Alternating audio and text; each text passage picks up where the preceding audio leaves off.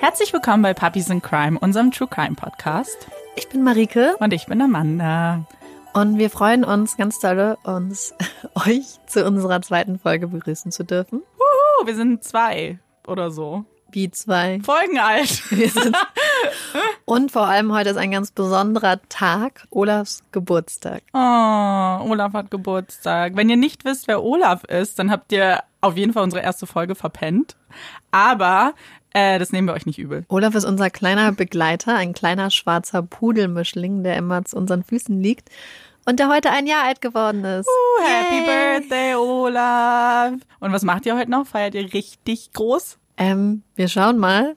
Wir wollen ihm eigentlich einen Turm aus Toilettenrollen bauen, damit er die dann nach Herzenslust zerstören oh, kann. Süß. Dazu müsst ihr wissen, Olaf klaut nämlich ganz gerne Toilettenrollen. Alles. Er klaut ganz viele Sachen, aber insbesondere gerne Toilettenrollen. Und dann nimmt er die und dann hat man fünf Minuten nicht aufgepasst, kommt ins Wohnzimmer und Schnee.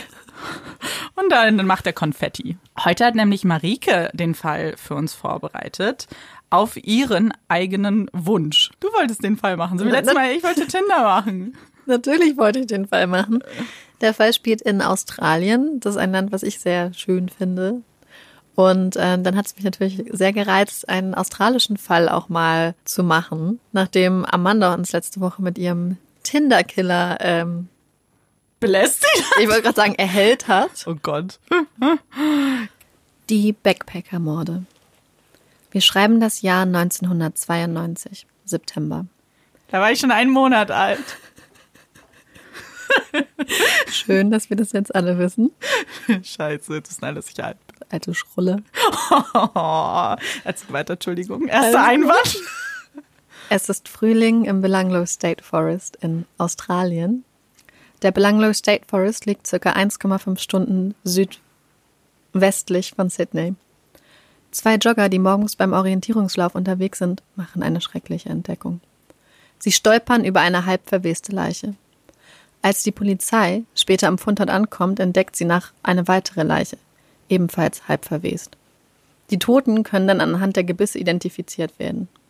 Es handelt sich um Joanne Walters, 22 Jahre alt, und Caroline Clark, 21 Jahre. Die beiden sind zwei britische Backpackerinnen, die bereits seit fünf Monaten vermisst wurden. Die beiden hatten sich in King's Cross kennengelernt. Das ist so ein shady Bezirk in Sydney. Und ich habe eine ganz tolle Doku zu dem Fall gesehen, wo man die beiden auch live sieht. Und die sind mhm so unglaublich sympathisch. Also okay, cool. die Caroline war wohl so eine ganz scharfzüngige Person, also nach mm. deinem Geschmack. Ah, danke. Während Joanne so eine ganz Liebe war. Also ich habe die. Ich hab also wie Videos, du. Also sind wir das eigentlich. Es macht den Fall noch viel schlimmer, wenn man ja. weiß, wie diese Personen aussehen und wie man, wie die so live waren. Ja. Man hat jetzt die beiden Leichen dieser beiden Mädchen gefunden und die Obduktion bringt dann später die grausame Gewissheit. Die beiden sind Opfer eines brutalen Verbrechens geworden. Caroline, also unsere scharfzüngige, freigeistige junge Frau, wurde mehr oder weniger hingerichtet. Man hat ihr zehnmal in den Kopf geschossen. Und das Gruselige dabei ist, dass es zwei Varianten oder zwei Theorien dazu gibt, wie das passiert ist. In, dem, in der Doku habe ich gesehen, dass sie davon ausgehen, dass er ihr in den Kopf geschossen hat und dann, als sie auf dem Boden lag, ihr noch neun andere Male von der Seite, von hinten und von der anderen Seite in den Kopf geschossen. Und die andere Variante ist, dass ihr die Augen verbunden wurden und dann auf sie eingeschossen wurde, während sie in den Wald gelaufen ist. Joanne, also die hat 14 Stichwunden am ganzen Körper gehabt, in der Brust, im Hals, im Rücken. Und dabei wurde auch ihre Wirbelsäule durchtrennt, sodass man davon ausgeht, dass sie einen Teil der Tat halt wehrlos ähm, da mhm. lag und es halt alles über sich ergehen lassen musste, also mitbekommen ja. hat, was mit Caroline passiert ist. So, die beiden sind jetzt gefunden, aber danach passiert erstmal gar nichts. Ach so, klar. Genau, also ja, die Polizei ermittelt schon, aber es kommt zu keinen neuen Erkenntnissen, es werden keine okay. Fortschritte in der Ermittlung gemacht.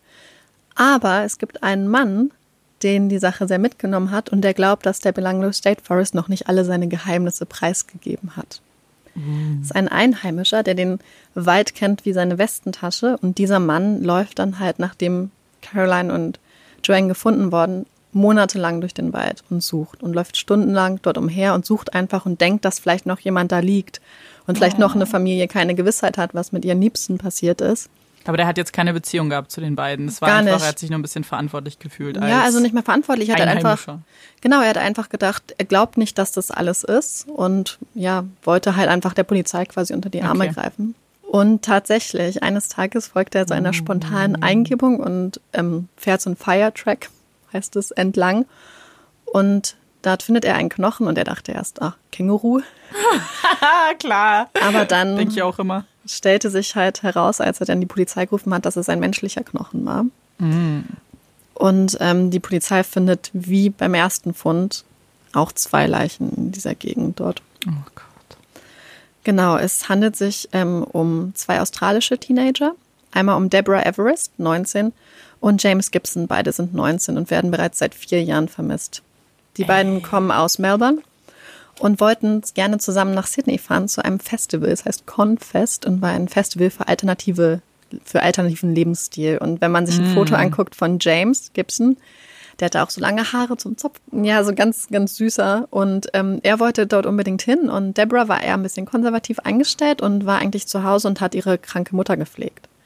Und wollte eigentlich gar nicht mit. Hat immer gesagt, Mama, wenn du nicht möchtest, wenn du möchtest, dass ich hier bleibe, dann bleibe ich auch hier. Aber ihre Mutter hat dann gedacht, ach komm, Deborah, sei einfach mal ein Teenager, mach mal was, geh mal raus, lass doch mal Ja. die Sorgen hinter dir. und hat ihre Tochter dann dazu überredet, zu diesem Festival zu fahren, Die was sie dann bereuen. ja, was sie ihr Leben lang bereut hat. Scheiße. Die Eltern von Deborah und James wollten beide nicht oder wollten alle nicht, dass die Kinder per Anhalter fahren, was zu der Zeit eigentlich aber schon recht üblich war. Und Aber warte James- mal kurz. Das heißt vier Jahre vor 1992 oder wann? Ja. Okay, also noch. noch genau, es war, ich okay. glaube, 89. Okay. Genau, die wollten nicht, dass die per Anhalter fahren, aber James war der Meinung, dass wenn sie zu zweit unterwegs sind, kann schon nichts passieren, was sich dann später halt als fataler Ja. Irrtum herausgestellt hat. Die Obduktion hat dann auch bei James und Deborah ganz brutale Details ans Tageslicht gebracht. James, der lag so ein bisschen zusammengerollt wie so ein Fötus auf dem Boden und hatte ganz viele Stichwunden und auch wie bei Joanne wurde ihm die Wirbelsäule durchtrennt, sodass auch er wahrscheinlich bewusst, aber wehrlos und bewegungslos mit ansehen musste, was mit Deborah gemacht wurde. Deborah ähm, wurde auch richtig brutal umgebracht. Man hat, also ihr Kiefer war gebrochen, sie hatte mehrere Schädelfrakturen und auch sie wurde, also sie hatte eine Stichwunde im Rücken. Und noch ein trauriger Fakt. Der Mann, der gesucht hatte, der Einheimische, der sich da auf die Suche gemacht hat und dann tatsächlich dazu geführt hat, dass Deborah und James beide gefunden wurden, der ist dadurch, dass er sich eigentlich engagiert hat, dann auf die Topspitze der Verdächtigen Ja, das war, genau das wollte ich gerade sagen. Das, das ist ja immer so ein bisschen das Problem. Man Ja. denkt ja auch immer, dass ähm, Mörder dann zurück zu ihrem Tatort gehen. Ja. Da gibt's ja diese Theorie, entweder zum Tatort oder zur Beerdigung. Ja, und ich habe ein Interview mit dem gesehen, das war ganz traurig, weil es so ein ganz, ganz sympathischer Mann. Und der meinte so, er hat eigentlich gedacht, dass er einfach mal von der Polizei so einen, so einen kleinen Klopfer auf die Schulter kriegt, so nach Ja, dem Motto, Dankeschön, weil die Polizei hat es nicht geschafft, was er geschafft hat. Und stattdessen wurde er mehrere Monate verdächtigt und wurde immer wieder vernommen und dann nach mehreren Monaten erst wurde dann sein Name geklärt und Ja, aber das ist es halt auch. Wie sehr Ja. kannst du so einen Namen klären? Nachdem Deborah und James gefunden wurden und jetzt quasi schon das zweite, ja, die, also vier Leichen insgesamt im Belanglo State Forest gefunden waren, startete dann eine der größten Suchaktionen in der australischen Geschichte. Schulter an Schulter durchkämmten dann mehrere Hundertschaften den Belanglo State Forest. Und tatsächlich, am 1. November, also einen Monat nach dem Fund von Deborah und James, wurde dann eine weitere Leiche gefunden von der Polizei.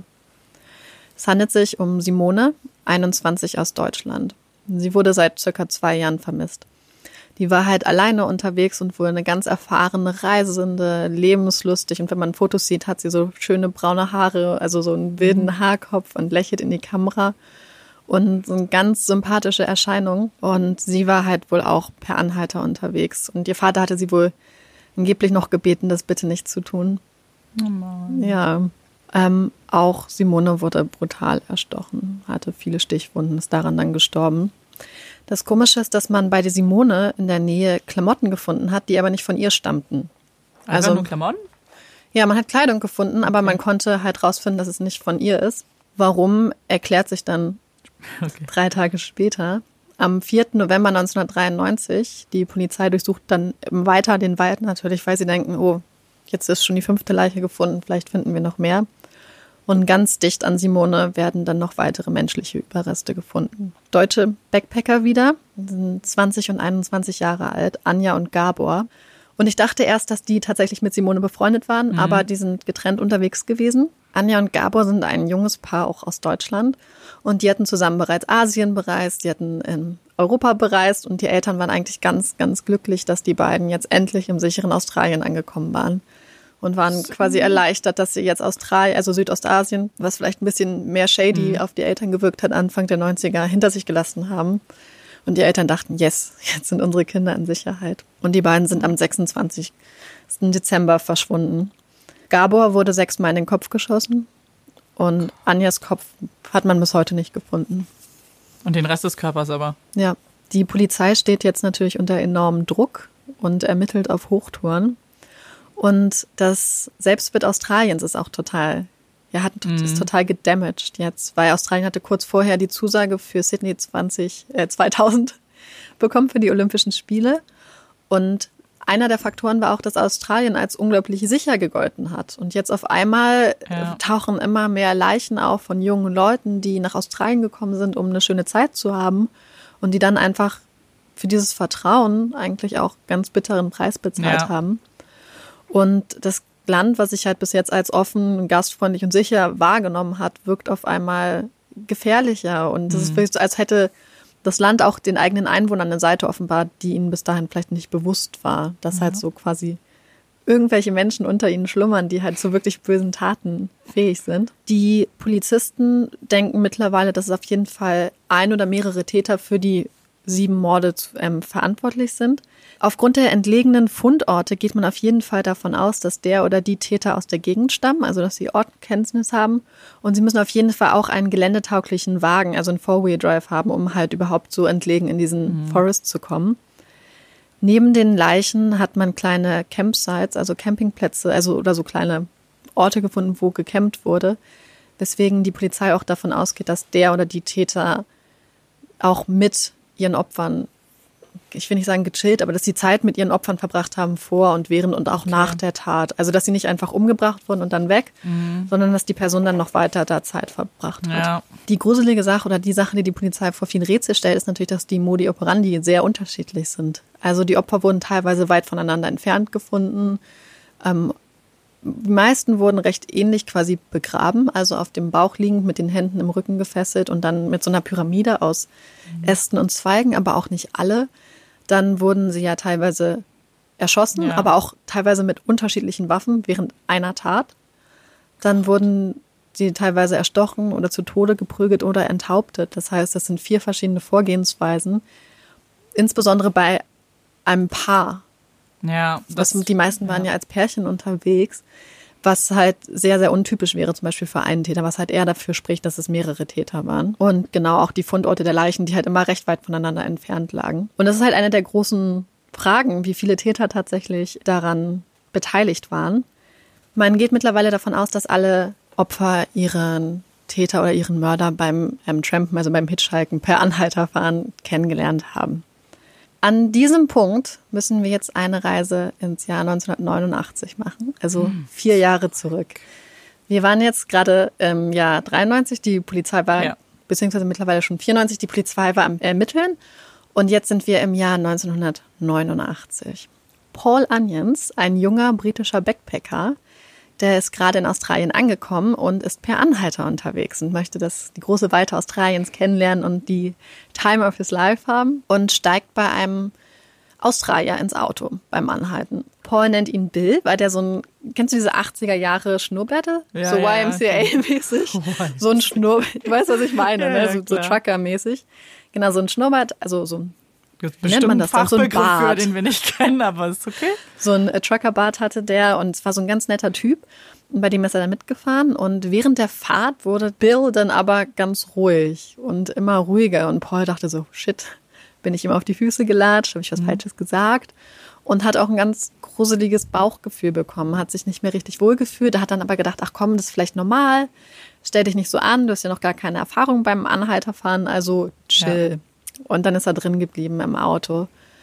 Und dann in der Nähe vom Belanglo State Forest oh, oh. ist Bill dann an die Seite der Straße gefahren, so ein bisschen abgelegen und hat Paul dann versucht mit einer, ich wollte gerade sagen Kanone, nein, mit einer Pistole zu überfallen. Er wollte ihm, dass er sich Fessel, Fesseln selbst anlegt und wollte ihn dann quasi überfallen. Aber Paul schafft es, aus dem Wagen zu entkommen und wow. rennt Richtung Highway zurück, wo er dann auch noch auf dem Weg mehrmals von Bill getackelt wird. Also das heißt, er rennt, ja, Bill fängt ihn, bodycheckt ihn zu Boden, Paul steht wieder auf, kämpft sich frei und er rennt dann auch in den fahrenden so Verkehr. Lebenskampf. Genau, er rennt dann in den fahrenden Verkehr und versucht ein Auto anzuhalten. Es klappt halt nicht richtig, bis dann Joanne Barry mit ihrem Van ankommt und sie hat ihre kleinen Kinder dabei und ich glaube ihre Schwester sogar und will eigentlich, also sie beobachtet das ganze Spektakel und will auf keinen Fall eigentlich diesen jungen Mann mitnehmen, weil sie ihre Kinder dabei hat ja. und nicht weiß, was die Situation ist. Aber Paul hält sie an, springt in den Wagen und dann machen sie eine Kehrtwende und fahren wieder zurück. Und ja, sowohl Paul als auch Joanne machen dann später Anzeige bei der Polizei wegen versuchtem Überfall. Und diese, dieser Vorgang wird dann aber nicht besonders beachtet bei nee, der Polizei und ja. wird dann halt einfach vier Jahre vergeht gerät er in Vergessenheit, bis wir im Jahr 1994 sind und die Polizei diesen Vorgang wiederfindet. Und dann stellt sich die Frage, könnte dieser Bill vielleicht der Täter sein? Weil sie finden halt diese Aussage und auch diese Joanne Barry sagt quasi, ja, hier, sie bestätigt die Aussage von Paul und wird Paul eingeflogen aus London, da ist er mittlerweile. Ach, du Schande. Und dem werden verschiedene Fotos vorgelegt und dann identifizieren sowohl er als auch Joanne hm. den gleichen Mann. Cool. Aber ganz ehrlich, wie krass ist das bitte? Also ich meine, klar, nach einem einschneidenden Erlebnis erinnerst du dich vielleicht eher noch an eine Person, ja. aber das sind trotzdem ja fünf Jahre. Ja. Also in meinem Kopf ja, könnte ich das die nicht. Haben den, die haben den mehrmals verschiedene Fotos von Verdächtigen krass. gezeigt und die haben den halt beide eindeutig identifizieren können. Das passt auch sehr gut, denn die Polizei hat mittlerweile mehrere Verdächtige. Aha, auf einmal. Also sie hatte schon mehrere Verdächtige, aber sie kamen halt nicht so wirklich voran. Und Paul identifiziert genau wie Joanne den einen Mann namens Ivan Milat. Und dieser Name Milat ist bereits mehrmals an die Polizei herangetragen worden. Das ist so eine jugoslawisch-australische ich zitiere Hillbilly-Familie. Der Hillbilly-Begriff hat, glaube ich, einer der leitenden Detectives gesagt oder sogar einer der Anwälte. Ich okay. weiß es nicht mehr genau. Das heißt, wir zitieren nur, das ist nicht ich unsere zitiere Meinung. nur, aber diese Familie ist shady as fuck. Also äh, die Männer aus der Familie haben größtenteils eine totale Waffenfanatheit und sind mindestens kleinkriminell.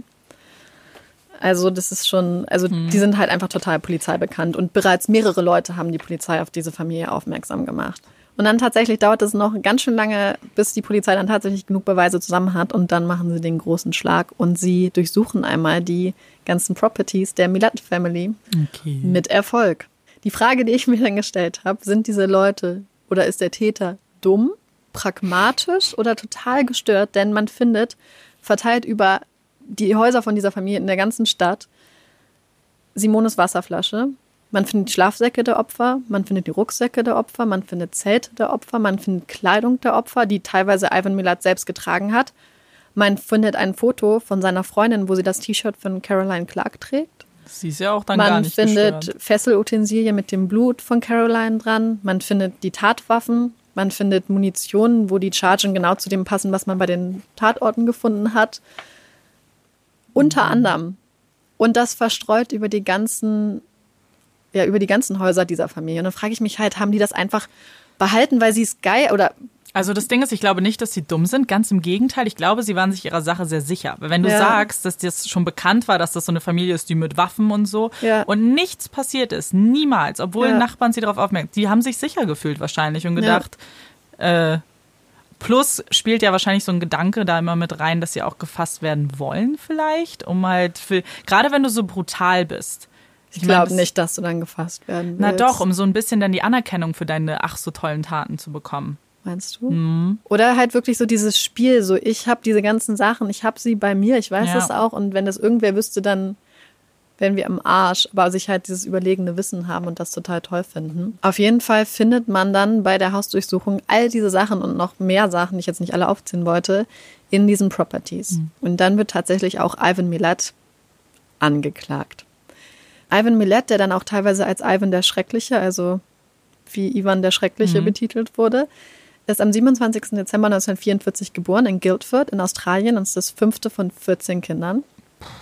ganz arme Lebensumstände und mit 15 verlässt er die Schule, um Bauarbeiter zu werden. Laut seinem einen Bruder ähm, fangen alle Milat-Jungs an, schon ganz, ganz früh in ihrem Leben mit Waffen zu hantieren und sind auch teilweise in Waffenclubs und einfach total mhm. waffenaffin und auch, wie gesagt, dem, der Kriminalität nicht abgeneigt. Und er zeigt auch schon ganz früh psychopathische Züge. Unter anderem zerteilt er mit ja im jungen Alter einen Hund. Also er offenbart schon ganz früh psychopathische Züge und ein forensischer Psychiater, der sich später mit ihm auseinandersetzt, wird dann auch sagen, dass die Hauptmotivationen in Ivans Leben sind Kontrolle, Besitz und Dominanz. Mhm. Zu dem Zeitpunkt, wo er nämlich festgenommen wird, wohnt er mit seiner Schwester Shirley zusammen und die haben sich irgendwann mal zusammen ein Haus gebaut und obwohl die beiden da zusammen wohnen, sagen die Ermittler, dass man nichts von ihrem Leben sieht. Also er okay. kontrolliert quasi das ganze Haus, es ist alles seins und sie existiert zwar in diesem Haus, aber nicht wirklich. Also sie ist so untergeordnet, ja. weil er quasi alles mit seiner eigenen Präsenz wegdominiert. Unter anderem hat er 1971 zwei Backpackerinnen vergewaltigt und das gleiche im Jahr 1977 auch. Nach dem, was er 77 gemacht hat, ist er auch angeklagt worden, aber sein Anwalt, also der Familienanwalt, das war so ein richtig unangenehmer Typ, hat diese beiden Backpackerinnen, die noch in psychiatrischer Behandlung waren und total traumatisiert waren, dermaßen auseinandergenommen vor der Jury, ja. dass er dann freigesprochen wurde. Der Scheibe hat bestimmt viel Business, der Anwalt bei ja. den ganzen ja, Kindern ich auch. und so. Und halt auch gar kein, gar kein Gewissen. Was hat Ivan Millet mitgenommen aus dieser Tat? Das nächste ja. Mal überlebt keiner, damit ich keine Zeugen habe, die mich dann auf die Anklagebank bringen die Frage, die ich ja vorhin schon mal angesprochen hatte, die sich bis jetzt noch nicht geklärt hat. Wir wissen jetzt, ist Ivan angeklagt, aber war Ivan es alleine oder spricht mhm. viel dafür, dass es vielleicht noch Mittäter gibt? Was denkst du denn? Also ich glaube, dass er es alleine war. Ja.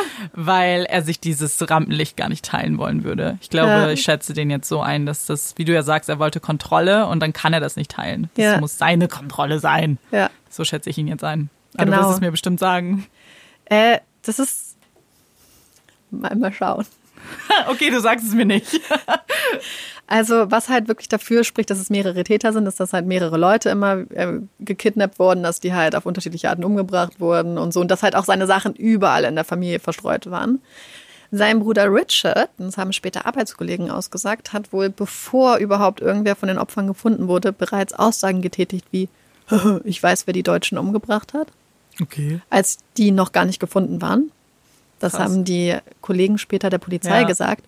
Und bei ihm wurde zum Beispiel halt auch Simones Wasserflasche gefunden. Aber er hat ihm gesagt, nein, das ist, das ist auf jeden Fall nicht von den Backpackern, das sind auf jeden Fall unsere Sachen und hat so quasi so angedeutet, dass die Polizei da so eine Verschwörung ja, ähm, ja, im Start hatte. Die ganze Familie steht fast geschlossen wirklich hinter Ivan, sagen alle, er ist unschuldig und sie wären auch nicht involviert. Aber das mhm. Gruselige mhm. ist, dass einer seiner Anwälte, also er hat mehrere, später am Totenbett geschworen hat, dass seine Schwester Shirley involviert gewesen wäre. Also ich habe es in einem Interview mit dem einen Anwalt gesehen und das mit dem Totenbett fand ich krass und dachte ich, oh Gott, vielleicht noch ein anderer. Ja. Und angeblich hat das auch einer seiner Brüder gesagt, dass sie vielleicht irgendwie involviert ist. Genau, die Frage ist denn, wahrscheinlich, inwiefern involviert. Denn, jetzt kommt's, Ivan hatte seit den 50er Jahren, also seit dem Teenageralter, bereits eine incestuöse Beziehung mit Shirley. Ich wollte, weißt du, was ich das vorhin sagen wollte? Ich so, oh, die wohnen zusammen, haben die auch ein paar Kinder? Und das Krasse ist, für hm. seine Family war das so normal. Der eine Bruder hat gesagt, hä, wo ist denn der Unterschied, ob ich jetzt eine Freundin von oh. drei Häuser weiter habe oder meine eigene Schwester? Das Ding ist, wenn du das erklären musst, ich glaube, dann ist auch Hopfen ja. und Malz verloren. Und ähm, genau, also wie gesagt, man geht vielleicht davon aus, dass Shirley involviert wäre, aber auch Richard und so. Also viele seiner Brüder war, standen ja. auch stark im Fokus der Polizei, aber man konnte denen halt nichts nachweisen. Obwohl man viele Gegenstände bei ihnen gefunden hat und wie gesagt, einige scheinbar Aussagen getätigt haben, die auch Täterwissen hindeuten. Ja. Es gibt aber einen Bruder, der ihm den Rücken gekehrt hat und der quasi mit der Familientradition der absoluten Solidarität bricht. Und das ist Boris. Und Boris sagt, Boris. Boris sagt von seinem Bruder, dass er ein böser, böser Mensch ist. Dass er wohl einer der bösesten Menschen ist, dem man je über den Weg laufen würde. Und dass er insbesondere deswegen so gefährlich ist, weil er gleichzeitig unglaublich charismatisch und liebenswert ist. Also typische Psychopath. Ja. Und dass er quasi der perfekte Menschenjäger dadurch ist. Hm. Mit der Frau oh. von Boris hatte Ivan übrigens eine Affäre. Was ich total spannend finde in dem Fall ist, wie wenig man tatsächlich über Ivan insgesamt weiß, dadurch, dass die Familie so eine krasse Mauer des Schweigens aufbaut, ja. so ein bisschen Mafia-mäßig. Ja. Man kriegt halt so ein bisschen was mit, was die Psychiater sagen und was, was er halt an, quasi nicht ähm, an Sachen macht, die man wirklich nicht abstreiten kann. Aber auch so wie zum Beispiel, wie die Eltern und die Dynamik ist und so, das ist halt recht schwer herauszufinden. Die Frage ist, das Gerichtsverfahren läuft. Meinst du, er wird verurteilt? Ich hoffe doch. Ja, er Gott wird verurteilt. Dank. Und er bekommt siebenmal lebenslänglich für jeden mhm. Mord einmal. Und dann bekommt er noch 18 Jahre für den Angriff auf Paul Onions. Und ja, dann kommt er ins Gefängnis und tatsächlich bleibt er einfach bei seinem komplett manipulativen, kontrollsüchtigen Charakter und er bleibt sich selbst sehr treu. Ich habe hier ein paar seiner Aktionen für dich gesammelt. Uhu. Also zuerst einmal versucht er natürlich zu fliehen mit einem Mitgefangenen, der früher ähm, ich glaube, Anwalt war und dann Drogendealer geworden ist und die beiden wollen zusammen ausbrechen. Coole Scheitern, Karriere. sein Mitgefangener bringt sich am nächsten Tag dann um. Ivan wird ins Supermax High Security Prison verlegt. Dann schluckt er mehrmals ähm, Rasierklingen und andere Metallgegenstände, um immer irgendeine bessere Behandlung zu erpressen. Dann schneidet er sich mit einem Plastikbuttermesser den kleinen Finger ab. Also Entschuldigung, wie erstmal Respekt, weil das muss richtig lange dauern. mal mit einem Messer, mit so mit einem normalen Metallbrotmesser schaffst du es ja, ja nicht. Und jetzt versuch mal mit Plastik. Ja. Aber, aber ich finde, das Plastikmesser, diese kleinen, haben schon richtig scharfe, diese. Na, die, die, die, Aber du musst ja den Knochen Kanten. durchsägen. Außer er ist halt so geübt da drin. Stimmt. Dass er das so mit dem Gelenken macht oder so. Keine das als Challenge angesehen. Mit dieser Aktion, den möchte er nämlich in ein hohes Gericht schicken und die sollen dann seine Revision zulassen. W warum? Weil Mit er beteuert, dass er unschuldig ist. Und sein kleiner Finger tut jetzt was genau zur Sache? Er macht auf sein Leid aufmerksam. Ich dachte, er will auf irgendwas hinaus. Nehmen Sie meine Fingerabdrücke, gucken Sie Nein. doch. Nein. Äh, dann noch eine Sache. Er tritt in den Hungerstreik und hungert 25 Kilo runter. Uh, krass. Ja. Warum? Was denkst du? Äh, Sonderbehandlung? Keine ja, er Ahnung. möchte eine Playstation von der Gefängnisleitung erpressen. Ich kann sagen, er war nicht erfolgreich, also er hat es nicht geschafft, Gott sei Gott Dank. Sei Dank okay. Dann ist er an Speiseröhrenkrebs erkrankt und wurde, glaube ich, auch künstlich ernährt, als er später im Gefängnis war. Und dann vor einiger Zeit, als ich diesen Fall dann recherchiert habe und einfach mal Probe aufgenommen habe, guckte ich auf Wikipedia. Es war der 26. Oktober 2019 und wunderte mich, warum auf der Wikipedia-Seite steht, dass er am 27. Oktober 2019 gestorben ist. Weil das liegt ja eigentlich in der Zukunft. Bis mir aufgefallen ist. Marika hat eine große Verschwörung da schon gesehen bei Wikipedia. Bis mir aufgefallen ist, dass in Australien ja schon der nächste Tag ist. Und tatsächlich, während ich hier im Studio saß, ist er dann auch gestorben. Und das hat sie mir dann gleich geschrieben. Und das Gruselige ist, er nimmt halt ganz viel mit ins Grab, denn die Polizei geht halt davon aus, dass er für viel, viel mehr Morde zuständig war und viel mehr Gewalttaten. Also es gibt ganz viele Morde, die noch offen sind, also ungelöste Mordfälle, mhm. wo man auch davon ausgeht, dass er es war, man aber nicht genug Beweise hat. Und das wird jetzt halt nie jemand wissen. Die Opfer werden wahrscheinlich, oder die Familien der Opfer werden nie Gewissheit haben, was mit ihren Kindern passiert ist. Naja, außer die Familie bricht nochmal irgendwann ja, zusammen und. Das wäre. Ich meine, das ist jetzt noch nicht. Falls sie was wissen, logischerweise. Ne? Genau. Also wie gesagt, das äh, ist ein großes Mysterium, was er mit ins Grab nehmen wird. Aber es gibt noch ein weiteres Opfer, hm. für das er mehr oder weniger auch verantwortlich ist. Und zwar im Jahr 2010, da sitzt er bereits seit über zehn Jahren im Knast, wird eine weitere Leiche im Belanglo State Forest gefunden. Es handelt sich um den 17-jährigen David, und David wurde an seinem 17. Geburtstag unter dem Vorwand oder mit der Aussicht auf Bier und Gras in den Belanglo State Forest gelockt mhm. und dann mit einer Axt getötet. Die Tat wurde oh gefilmt Gott. und man, also ich habe das Video offensichtlich nicht angeguckt, ja. aber auf dem Video sieht man wohl, wie dieser Junge mit einer Axt im Oberkörper zehn Minuten um sein Leben bettelt, bis er dann umgebracht wird. Alter. Aber und wann war das denn jetzt zeitlich? 2010. Ach, ist das auch passiert? Ich dachte, mhm. es würde. Okay. Der Täter heißt Matthew Millard. 17 Jahre alt und ist der Großneffe von Ivan. Oh Gott. Und gemeinsam mit einem Freund wollte er halt das Töten ausprobieren und später aus dem Gefängnis hat er dann auch Briefe an seine Mutter geschrieben, in denen stand quasi, das ist halt das, was wir Milats tun. Und ich oh finde es halt richtig gruselig. Weil ich halt auch, aber was, was mich auch bei dem Fall so aufgeregt hat, ist, ja. wir, sind, wir haben uns jetzt sehr auf den Täter konzentriert, aber wenn man sich nochmal die Opfer anguckt, es waren halt alles junge Leute, alle ja. total lebensfroh, interessant, weltoffen, abenteuerlustig und die hatten halt ihr ganzes Leben vor sich und diese Leute wurden einfach aus dem Leben gerissen auf so ultra brutale, unnütze mhm. Weise. Und ja, und ich finde es halt deswegen so gruselig. Ich bin ja nach dem Abi auch in Australien und Neuseeland gewesen. Ich bin ein halbes Jahr per Anhalter gefahren. Und wir sind halt meistens zu zweit gefahren, aber teilweise auch alleine. Und man hat natürlich immer gedacht, ach, ich habe ja einen Kumpel dabei oder ich habe eine Freundin ja. dabei, ich bin total sicher. Was ja auch ein ganz schöner Trugschluss ist, wenn man ja, sich aber mal das war mir, ich kannte ja, den Fall ja gar nicht. Ich glaube, ich wäre ganz anders rangegangen, wenn ich den ja. Fall gekannt hätte. Einmal hat uns ein Herr mitgenommen, also in Neuseeland sind auch sehr viele Ex-Military-Leute aus England irgendwie, scheinbar. Okay. Und der hat uns mitgenommen und dann fuhr er auch so von der Straße runter zu einem Kühlhaus. Zu so einem kleinen Kühlhaus, weil in so einem Container. Und, und wollte euch dann was zeigen? Dann ist er reingegangen und hat uns Fische geholt und hat uns die Fische mitgegeben, weil wir wollten abends zu einer Familie, für die wir arbeiten sollten. Ja. Und dann hat er uns die Fische mitgegeben, damit wir ein Gastgeschenk haben. Oh mein Gott. Hä, aber Fische? Ja, das war ein Angler. Jetzt, das heißt, wir fahren. Er meinte, oh, ich muss noch mal kurz wohin.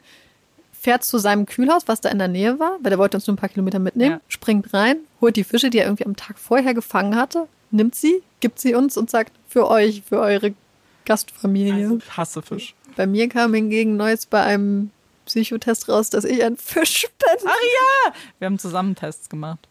Du hast, oh, der Lurch. Nee, was du hast einen Schwanzlurch. Ah, ein Schwanzlurch. Und dann habe ich Marike die Beschreibung von dem Schwanzlurch vorgelesen. Da stand ähm, so nach dem Motto, hat kein Sozialleben und lebt gern alleine. Und dann meinte Marike ganz trocken, ich bin ein Schwanzlurch.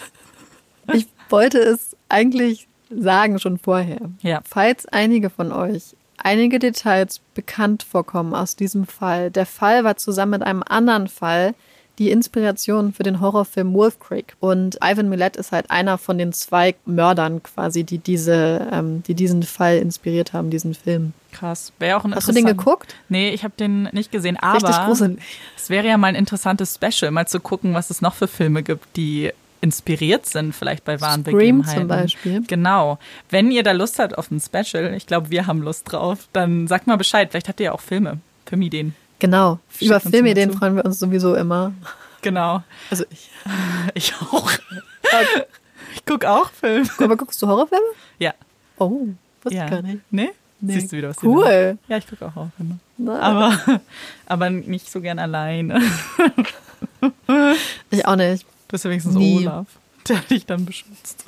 Ich gucke nie alleine Horrorfilme. Ich habe das einmal gemacht, habe ich Blair Witch Project geguckt, mhm. was ja jetzt nicht mal so schlimm ist. Ja. Aber ich habe in einer WG gewohnt und ich habe nicht mitbekommen, dass niemand zu Hause war. Oh, das heißt, ich habe angefangen, diesen Film zu gucken, vor allem mhm. auf dem Laptop, das ist ja nochmal so richtig intimate. Ja. Und dann habe ich gemerkt, so scheiße, voll gruselig. Und dann wollte ich mit meinen Mitbewohnern reden und niemand war zu Hause. Oh. Und dann bin ich wach geblieben bis, ich weiß nicht mehr, ob ich wach geblieben bin, bis die Sonne aufgegangen ist oder bis wer mit da war, aber ich, hab, ich bin gestorben. Aber das ist bei mir auch so. Ich gucke die voll gerne und auch so mit einer Decke über dem mhm. Gesicht, damit ich halt irgendwie, wenn ganz schlimm ist, die Decke über den Kopf ziehen kann. Puppy Break! Wir haben ja schon erwähnt, dass heute Olafs Geburtstag ist und Yay. mein Fact zur Puppy Break hat auch vielleicht was mit Geburtstagsfeiern zu tun. Und zwar was gibt es denn so auf Geburtstagen, gerade bei Kindern oder Naschkatzen? Kuchen. Kuchen auch, aber was anderes. Und zwar, worauf ich hinaus will, ist Popcorn. Uh. Und zwar, wusstest du, Marike, dass Hundefüße nach Popcorn riechen? Ja. ich nehme mich nicht. Hat Kelly nicht Neues an den Füßen von Olaf geschnüffelt? Nicht, als ich dabei war. Doch, hat sie. Deswegen, wenn ihr einen Hund habt, dann schnappt euch auch mal die Füße und guckt mal. Weißt du denn aber, warum die nach Popcorn riechen? Nein. So, das habe ich natürlich rausgefunden, weil ich will uns doch bilden. Das hat nämlich was mit Chemie zu tun. Was ja mein Lieblingsfach war schon immer. Nicht? Und zwar geht es nämlich da um Bakterien, die wir im Boden und im Wasser mhm. haben. Und der Kombination zwischen den Hundepfoten mit diesen Bakterien. Hundepfote, Hundepfoten haben ganz oft eine Kombination aus Hefe und Schweiß. Ähm, der sich nämlich im Pelz dann zwischen den äh, mhm. Pfoten befindet. Und die Kombination zwischen dem Schweiß der Hefe und den Bakterien aus dem Boden und dem Wasser ergibt dann einen Popcorn-Geruch. Das oh, jetzt, fand ich. Jetzt gehe ich mit einem ganz anderen Gefühl ins Kino. Oder? Und vor allem, ich hatte, als ich das gelesen habe, also ich hatte das vor einer Zeit gelesen, jetzt wollte ich aber nochmal das ja. Chemische raussuchen, habe nochmal Hunde Popcorn eingegeben, weil ich dachte, das reicht doch vielleicht. Und dann kamen 90 Artikel, ob man Hunden denn Popcorn geben darf zu essen. Und? Und dann dachte ich mir, oh, voll spannend, vielleicht bringe ich das mal ein. Mhm. Und dann waren, waren alle Artikel richtig bescheuert und haben nur gesagt, ja, ja, aber ähm, ohne Salz und ohne Zucker, okay, aber auch nicht so oft. Ach so, und sie können sich ja auch verschlucken, also immer nur eins auf einmal. Und dann kam der beste Artikel, da stand dann, und wenn Sie als Mensch auf Ihr Gewicht achten, sollten Sie bitte auch nicht so viel Popcorn essen. okay, Marike macht jetzt Live-Test. Marike geht zu Olaf, der noch nichts weiß äh, von seinem Unglück. So. Er ist auch noch nicht ganz begeistert. Ja, richtig krass. Echt? Okay, Marike sagt, es riecht auf jeden Fall nach Popcorn. Ich werde das dann demnächst auch nochmal testen. So, wir hoffen, die Puppy Break ähm, hat euch gefallen und ein bisschen gut getan. Das war ja doch wieder ein bisschen brutaler. Uh. Es ist ja jetzt schon bald Weihnachten, tatsächlich. Ähm, bist du schon in Stimmung? Nein. Aber wir haben vorhin Zimtschnecken gegessen. Stimmt. Muss man dazu sagen. Stimmt. Ich bin auch noch, es geht so dieses Jahr. Ähm, deswegen habe ich mir überlegt, vielleicht können wir den Leuten, wir machen ja immer oder wollen Empfehlungen mitgeben. Vielleicht möchten wir ja mal ein paar Weihnachtsfilme empfehlen. Jetzt auch mal außerhalb von True Crime. Marike, was ist denn dein Lieblingsweihnachtsfilm? Mein absoluter Lieblingsweihnachtsfilm aller Zeiten ist Love Actually. Tatsächlich Liebe auf Deutsch. Und seit ich den liebe ich auch sehr. 13 bin, gucke ich diesen Film jedes Jahr. Was war denn jetzt dein Lieblingsfilm? Also, mein Lieblingsliste. Liste. Top ja, ich habe tatsächlich eine Liste, aber mein absoluter Lieblingsfilm, und ich glaube, der ist ganz schön underrated. Deswegen, vielleicht hast du den noch gar nicht gesehen. Vielleicht auch doch. Ähm, kennst du, auf Englisch heißt der Arthur Christmas? Auf Deutsch heißt der Arthur Weihnachtsmann. Nein. Okay, es ist ein Zeichentrickfilm. Es ist ein Zeichentrickfilm. Ugh. Nein, der ist richtig toll. Der ist so toll. Und zwar geht es nämlich da um den Sohn des Weihnachtsmanns. Und der ist so ein bisschen ähm, ungeschickt und kann nicht so richtig in die Fußstapfen seines Vaters treten. Und ist ganz witzig gemacht. Aber was mir nämlich an dem Film am aller, allerbesten gefällt, ist, sie zeigen ein Weihnachten aus ziemlich aktueller Sicht, wie man es Kindern erklären könnte, wie der Weihnachtsmann ja. das alles macht, so mit äh, an einem Tag auf der ganzen Welt Geschenke ja. verteilen die tatsächlich sehr glaubwürdig ist. Als ich das geguckt habe, war ich so, wenn mir man das als Kind gezeigt hätte, ich hätte gesagt, so ist es. Das ist deine Nummer eins. Hast du auch noch einen Erwachsenenfilm? Also Entschuldigung, als ob Erwachsene keine Zeichentrickfilme gucken können. Ich gucke viel lieber Zeichentrickfilme. Ernsthaft? Ja, natürlich. Ich mag die nicht so gerne. Dann verpasst du ganz ich schön viel. Ich mag lieber schöne Filme, Leute aus Hollywood angucken. Aber das ist doch, aber das, nee, nee. Weil dann bist du doch voll vom Optischen abgelenkt. Ja, Siehst du? Krieg also hast du einen Erwachsenen-Weihnachtsfilm? Oh. Nein, ich werde ihn nicht als Erwachsenen-Weihnachtsfilm bezeichnen. Ich werde sagen, ein echter, nein. Wie, wie, heißt, wie heißt das Gegenteil von Zeichentrick? Real Motion? Film. Motion Picture? Nee. Film einfach. Nein, einfach nur ein Film. Ja. Okay, wenn ich jetzt einen Film sagen muss, ist dann mein absoluter Lieblingsweihnachtsfilm Kevin allein zu Hause und Kevin okay. allein in New York. Mhm. Ja. Das sind dann die Filme mit echten Menschen. Du bist also in Bezug auf Weihnachten echt noch so ein kleines Mädchen, ne? Klar. Hm. Seht ihr, jetzt haben wir euch ganz viele Sachen mit auf den Weg gegeben, damit ihr richtig in Weihnachtsstimmung kommt. So richtig neue, frische Tipps. Frisch, die ihr bestimmt alle überhaupt nicht kanntet, weil ich meine, das sind jetzt alles keine Geheimtipps. also ich kann wirklich empfehlen, wenn ihr euch für den Backpacker-Fall noch ein bisschen interessiert und auch ein bisschen gucken wollt, wie die Gegend aussieht und wie die involvierten Leute aussehen, gibt es bei YouTube eine ganz spannende Doku darüber. Die ist wirklich gut.